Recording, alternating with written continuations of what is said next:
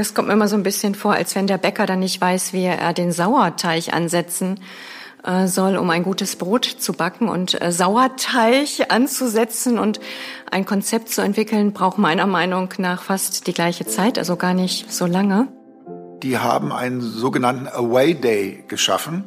Äh, das bedeutet, jeder Mitarbeiter oder jedes Team, muss man so sagen, jedes Team ist verpflichtet, alle halbe Jahre mal rauszugehen aus dem Unternehmen und dort, wenn man dann woanders ist, äh, an der Vision zu arbeiten, wie soll es dann weitergehen. Also ein Konzept zu entwickeln.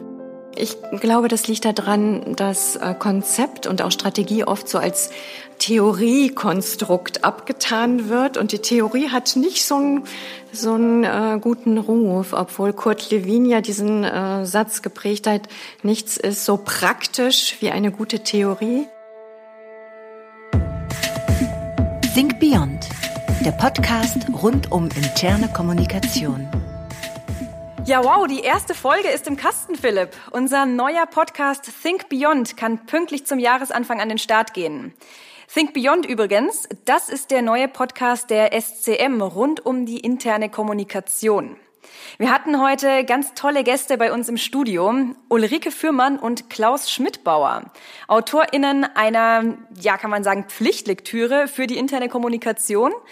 Und wir haben 70 Minuten voll spannenden Input äh, hier gehört. Was denkst du, Philipp? Was waren deine Highlights? Ja, das äh, fällt gar nicht so leicht. Wir haben ja einige Themen heute gestreift in unserem Gespräch. Vom Modewort Haltung über den Bereich der Konzeption bis hin zur aktuellen Situation rund um Corona, die ja zu vielen Veränderungen geführt äh, hat, nicht zuletzt in der internen Kommunikation.